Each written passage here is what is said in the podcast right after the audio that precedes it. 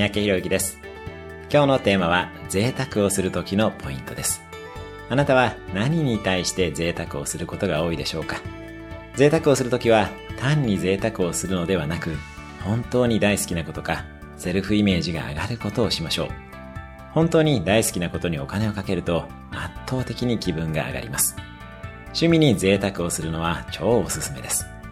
また、セルフイメージが上がる贅沢として、理想の自分だったらやるであろう行動や身につけるものに贅沢をするのも一つの方法です。